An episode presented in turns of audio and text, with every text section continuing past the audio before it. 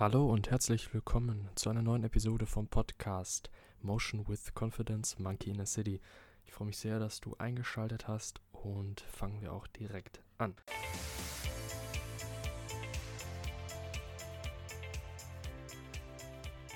Der Sinn des Lebens.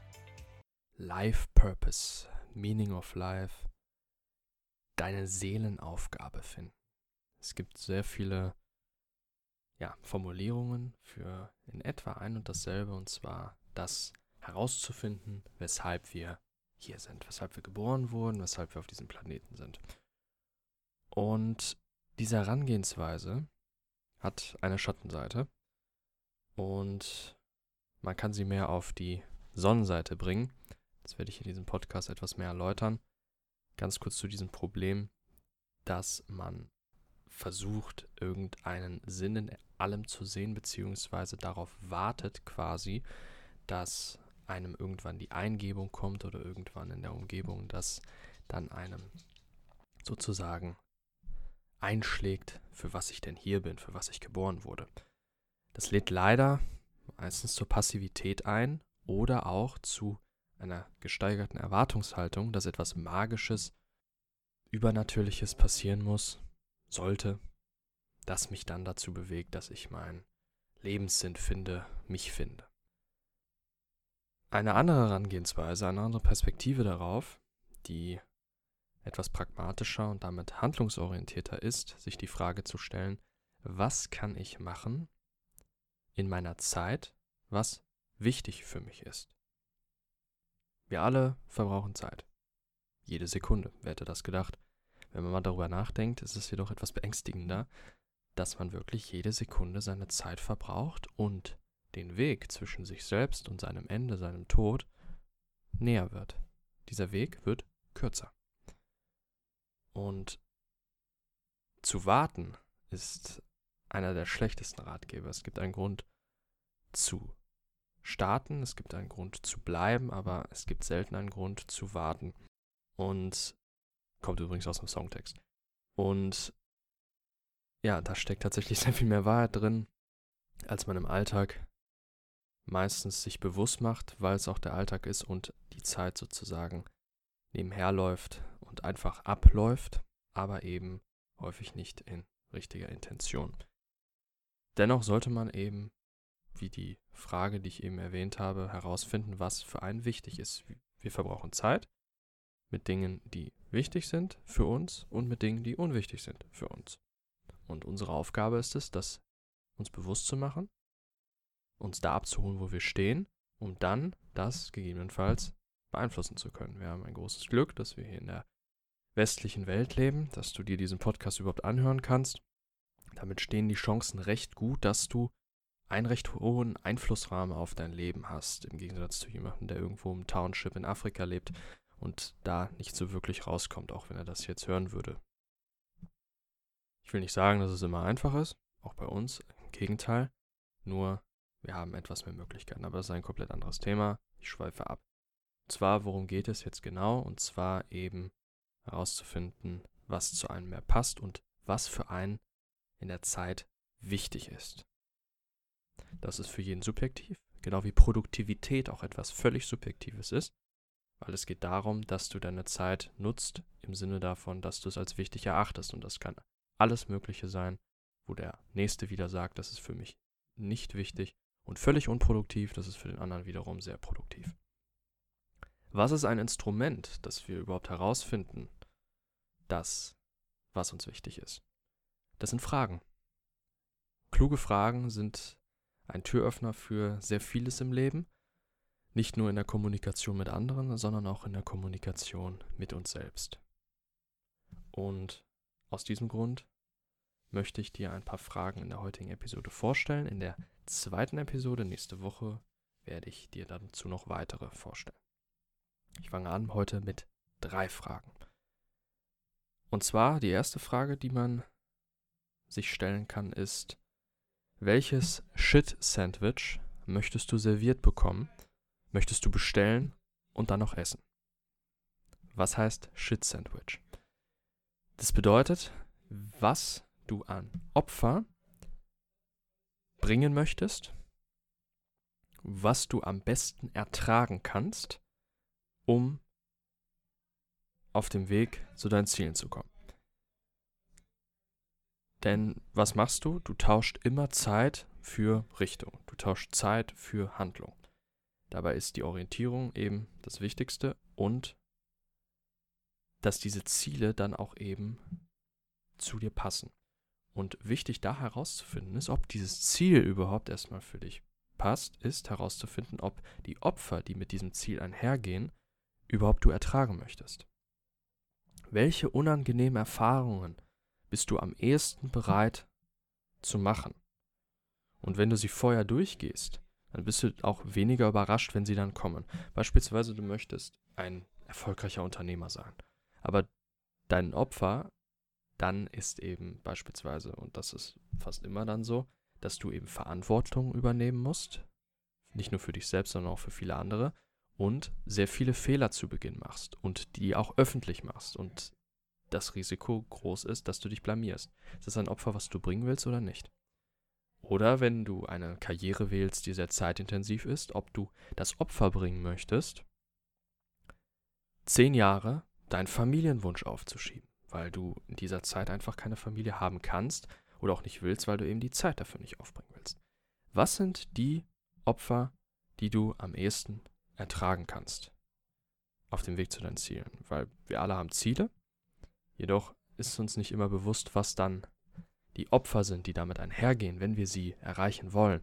Und das ist häufig auch ein, ein unbewusstes Hemmnis, dass wir dann nie diese Ziele erreichen, weil wir uns nie damit auseinandergesetzt haben und unser Unterbewusstsein hat schon so ein Gefühl, dass diese Opfer kommen könnten, dass du dann eine Freundschaft vielleicht opfern musst, weil du umziehst oder auch eine Beziehung oder dass du weniger Zeit in andere Dinge, die dir auch wichtig sind, investierst. Das weiß dein Unterbewusstsein und deswegen lenkt es dich dann immer gern ab wenn du an irgendwelche Ziele denkst und du wunderst dich, dass du nicht weiterkommst. Das ist ein häufiger Grund dafür. Und ein weiterer Vorteil, wenn du diese Antwort findest, welches Shit-Sandwich, also welches Opfer du eben dir selber bestellst, ist, du hast einen Wettbewerbsvorteil gegenüber anderen, weil jeder hat so seine eigenen Opfer, die er am Ende bereit ist, er zu erbringen, am angenehmsten ist. Und viele wollen dann nicht das opfern, was du tust. Wenn du das aber bewusst tust, hast du einen Wettbewerbsvorteil. Ganz klar, auf dem Weg zu deinen Zielen. Und hier noch ein kurzer Exkurs zum Bereich Burnout. Häufig ist der Burnout oder der Hintergrund dafür, dass andere oder die Zustände an sich, die Umgebung, der Zufall darüber entschieden hat, was deren Opfer, Hauptopfer im Leben ist. Wir alle haben eine verschiedene Range von Dingen, die wir unangenehm finden, aber noch bereit sind zu ertragen. Dass wir bereit sind, sie zu ertragen, geht auf zwei Dinge zurück. Entweder wir wissen, warum wir das tun, zu welchem Ziel, und hängt davon ab, welche Prioritäten wir haben. Beispielhaft hier ist jemand, der sehr großen Wert auf das Familiäre legt. Das würde automatisch bedeuten, dass er wenig dazu bereit ist, Zeit mit seiner Familie zu opfern. Wenn das aber durch Umstände oder andere haben für ihn entschieden im Beruf so sein sollte, dass er dann das opfern muss, dann würde er sich damit sehr schwer tun und damit einen Wettbewerbsnachteil haben. Oder jemand hat wenig Probleme damit, Fehler zu machen. Jemand hat wenig Probleme mit, vor anderen Leuten zu reden. Das ist für ihn kein geringes Opfer. Dann sollte er das tun. Auf der anderen Seite hat er Defizite im lernen für sich alleine oder er kann schlecht ähm, oder er sitzt nicht gerne am Computer den ganzen Tag. Das ist für ihn, das wäre ein sehr großes Opfer für ihn. Wenn jetzt die Umstände aber für ihn entscheiden und er landet dann in irgendeinem x-beliebigen Bürojob, dann ist das ein Opfer, was er eigentlich nicht bereit ist einzugehen, was für ihn sehr unangenehm ist und dann hat er auch einen Wettbewerbsnachteil gegenüber anderen Kollegen, für die das kein so großes Opfer ist. Deswegen hat man auch eben diese Unterschiede an Leistungen oder auch wer dann befördert wird und wer den Burnout kriegt. Und deswegen diese Frage, welches Shit-Sandwich möchtest du serviert bekommen? Shit-Sandwich als nette Metapher in dem Sinne, weil wir alle bekommen eins, wir alle erbringen Opfer, nur wir sollten vorher auf die Speisekarte schauen, welches wir uns denn aussuchen. Ein schönes Zitat noch an der Stelle, um diese erste Frage abzuschließen, ist When you don't sacrifice for what you want to become, yourself becomes the sacrifice. Frage Nummer 2. Was ist heutzutage deine Einstellung, deine Glaubensüberzeugung, die dein achtjähriges Ich zum Weinen bringen würde? Was bedeutet das, wenn du dir diese Frage stellst? Was hattest du als jüngeres Kind für Leidenschaften, für Dinge, mit denen du deine Zeit verbracht hast, die du einfach zum Spaß und Spiel gemacht hast, nicht in Erwartung an eine Belohnung wie Geld oder Anerkennung oder daran gekoppelt, ob du es überhaupt magst, diese eine Tätigkeit, dass du irgendetwas dafür bekommst, sondern du hast die Tätigkeit als Selbstzweck gemacht, weil sie dir gefallen hat. Du hast gespielt, nicht um zu gewinnen, sondern um zu spielen. Du hast gebastelt, einfach nur um des Bastelns willen. Du hast geschrieben, einfach nur, damit du schreibst und nicht, damit irgendein Outcome, irgendetwas daraus entsteht. Heutzutage, beziehungsweise in unserem Heranwachsen, ist es oft so, dass wir durch die gesellschaftliche Perspektive darauf, auch durch das Bildungssystem, Job und so weiter, immer an eine Handlung, eine Transaktion knüpfen. Das bedeutet, wir tun nicht etwas, weil wir es tun, sondern wir tun etwas, um eine Belohnung zu bekommen. Und im Umkehrschluss bedeutet das, dass dieses Denken eben dafür sorgt, dass wir die Belohnung am Ende als den Hauptgrund sehen und nicht die Tätigkeit selber. Das heißt, wir setzen die Tätigkeit automatisch eine Ebene runter von der Wichtigkeit. Und wenn dann, wenn der, wenn diese Belohnung dann nicht da ist, dann wird diese Tätigkeit automatisch noch weiter herabgesetzt. Sie ist schon weiter herabgesetzt vom Wert, aber wenn wir dann kein Geld bekommen für kreative Tätigkeiten, dann ist es so, dass wir dann nicht sagen, ist mir egal, ich mache es ja, weil ich es gerne tue, sondern weil wir eben das so eingetrichtert bekommen haben, dass wir mal eine Belohnung erwarten, dass es transaktional ist, dass wir dann die Tätigkeit selber, dass wir keinen Spaß mehr daran haben, dass wir auch in der Tätigkeit selbst schon an die Belohnung denken und dadurch kognitiv gehemmt werden, weil wir eine gewisse Erwartungshaltung erfüllen wollen. Und dann passiert paradoxerweise Folgendes. Tun wir es ohne Erwartung, im Spiel und Spaß, dann passiert es nämlich so, dass der Erfolg erst richtig einsetzt und mehr ein Abfallprodukt des Spielerischen ist es. Umgekehrt, wenn wir den Erfolg wollen, die Belohnung, wenn wir sie eher nicht bekommen, weil dann das, was wir tun, die Handlung selber nicht mehr authentisch ist, wir etwas weniger Motivation reinsetzen und dadurch auch das Ergebnis nicht entsprechend ist. Und dann eben, obwohl wir es wollen, die Belohnung, paradoxerweise die Belohnung weniger wird. Wenn wir sie nicht wollen, wird die Belohnung höher. Und gerade wenn du dir diese Frage stellst, was ist heutzutage deine Einstellung zu Dingen, die du jetzt eben hast, zu Hobbys, Leidenschaften, die dein achtjähriges Ich quasi zum Weinen gebracht hätten, im Sinne davon, wenn dein achtjähriges Ich fragt, warum bastelst du nicht mehr, warum spielst du das und das nicht mehr, und du sagst ja, weil ich dafür kein Geld kriege, weil ich nicht die Anerkennung dafür kriege, weil ich auch nicht gut bin, glaube ich, weil gerade auch, wenn die Belohnung aussetzt, dann beginnt ja auch die Skepsis und der Zweifel, kann ich das überhaupt? Und es geht nicht mehr darum zu tun, sondern es wird immer nur bewertet und das hemmt ein und das würde deinem achtjährigen Ich bestimmt nicht gefallen, weil er sich ja sagen möchte, dafür habe ich das doch gar nicht getan.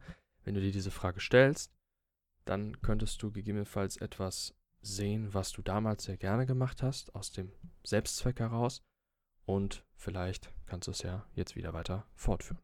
Ein Weg eben hin dazu, deine Zeit mit wichtigeren Dingen zu füllen. Die dritte Frage. Was lässt dich Essen und Schlafen vergessen? Was ist eine Tätigkeit, wo du komplett drin warst und wo du dann abends dir dann irgendwann auffällt, ich habe ja gar nicht Mittag gegessen. Oder wo es dann 3 Uhr nachts ist und du sagst, ach ja, ich musste ja noch schlafen. Stimmt, da gab es ja was. Diese Tätigkeiten oder zu trinken oder auf die Toilette zu gehen oder was auch immer, rauszugehen, Erledigung zu machen, Termine vergessen, was ist etwas, das dich alles um dich herum vergessen lässt?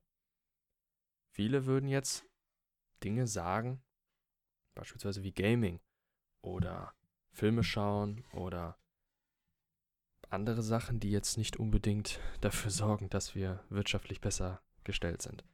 Weil das sind häufig die Tätigkeiten, die eben uns nicht das Geld geben, sondern es ist halt eben eher etwas, was wir in der Freizeit gerne tun. Jetzt kommt's aber. Wenn du diese Tätigkeiten ausfindig gemacht hast, die dafür sorgen, oder kann auch sein, dass das ganz selten mal vorgekommen ist, aber falls es dir einfällt, wann das mal der Fall war bei was, dann frage dich, warum du es magst. Was ist das dahinterliegende Konzept dazu? Bei Gaming beispielsweise ist es nicht unbedingt nur das Spiel an sich, das dich fesselt, sondern dass du gerne immer besser wirst, dass du dich gerne mit anderen misst. Oder auch im Sport, dass du die Konkurrenz sehr gerne magst und dich durchsetzt. Oder im sozialen Bereich, wenn du jetzt im Sport einen Teamsport machst, dass du der Leader bist, dass du gerne oder dass du das größte High-Gefühl hast innerhalb dieser Tätigkeit, worauf du immer hinarbeitest, dass du für andere da warst, beziehungsweise mitverantwortlich warst für den Gewinn eines Spiels. Das sind dahinterliegende subtile Konzepte, weshalb du eben Essen, Schlafen und Co. vergisst. Und diese Sachen, wenn dir die aufgefallen sind, dann kannst du diese auch in anderen Bereichen anwenden, die dann gegebenenfalls dir eben einen höheren Wert geben, sozusagen, im Sinne vom wirtschaftlichen dann in dem Fall. Beispielsweise eben dieses Soziale, wenn du gemerkt hast, okay, oder auch beim Gaming kann es ja auch sein, wenn man äh, zusammenspielt, dass du derjenige bist oder du hast das höchste High-Gefühl im Gaming, wenn du ähm, den anderen Tipps gibst und der Teamleader sozusagen bist. Dann kannst du das auf deinen Job anwenden. Dann siehst du, ah, okay, ich mache das sehr gerne, Leute, Leuten Tipps zu geben oder auch Dinge beizubringen. Dann gibt es da auch sehr viele Jobs für, die genau für dich passend sind. Oder du bist eher derjenige, der das Spiel mehr so entwickelt, ähm, technisch aufbaut, wie auch immer. Also, dass du dann eher so derjenige bist, der etwas aufbaut, ähm, auch welche Art von Spiele du spielst. Wenn du zum Beispiel sehr gerne äh, Städtebausimulation oder Minecraft oder sowas in die Richtung, dass du dann eher ein, dass du gar nicht das Spiel an sich toll findest, sondern eben das Gefühl, was das Spiel für dich transportiert. Also in dem Sinne dann, dass du etwas aufbaust und logisch denkst und logisch Dinge verknüpfst. Und wenn du das sehr gerne tust und das dann im anderen Bereich wie im Jobbereich dann nutzt, dann hast du dasselbe High-Gefühl und dadurch nutzt du deine Zeit eben mehr mit Dingen, die dir wichtig sind. Und genau das wollten wir ja mit einem dieser drei Fragen.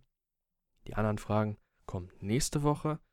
Hiermit habe ich dann den ersten Teil schon mal geschaffen. Ich hoffe, dass dir diese Episode gefallen hat, dass dir diese drei Fragen sozusagen etwas, ja, einen kleinen Wert gegeben haben, beziehungsweise wenn du sie dir selbst stellst vor allem, dass sie ähm, dir da weiterhelfen. Und ansonsten wünsche ich dir noch einen wunderschönen Tag www.motion-confidence.com ist die Website, die ich dir gerne empfehlen würde, auf der es unter anderem Shirts, Hoodies, Longsleeves gibt mit Designs passend zu den Themen auch von diesem Podcast rund um Psychologie, Philosophie, unter anderem auch Memes. Vielleicht ist da ja auch was dabei, würde mich freuen, wenn du da vorbeischaust. Drei wichtige Infos noch dazu. Die Sachen sind alle aus nachhaltigen, umweltfreundlichen Stoffen gemacht. 10% vom Gesamtumsatz werden immer gespendet an ein Tierheim hier bei mir in der Nähe in Düsseldorf. Und drittens, zu jedem Einkauf gibt es eine kleine Karte, eine Postkarte mit ein paar Beschreibungen, unter anderem zu den Designs und noch ein paar andere Sachen. Würde mich freuen, wenn du da vorbeischaust und wünsche dir noch einen schönen Tag.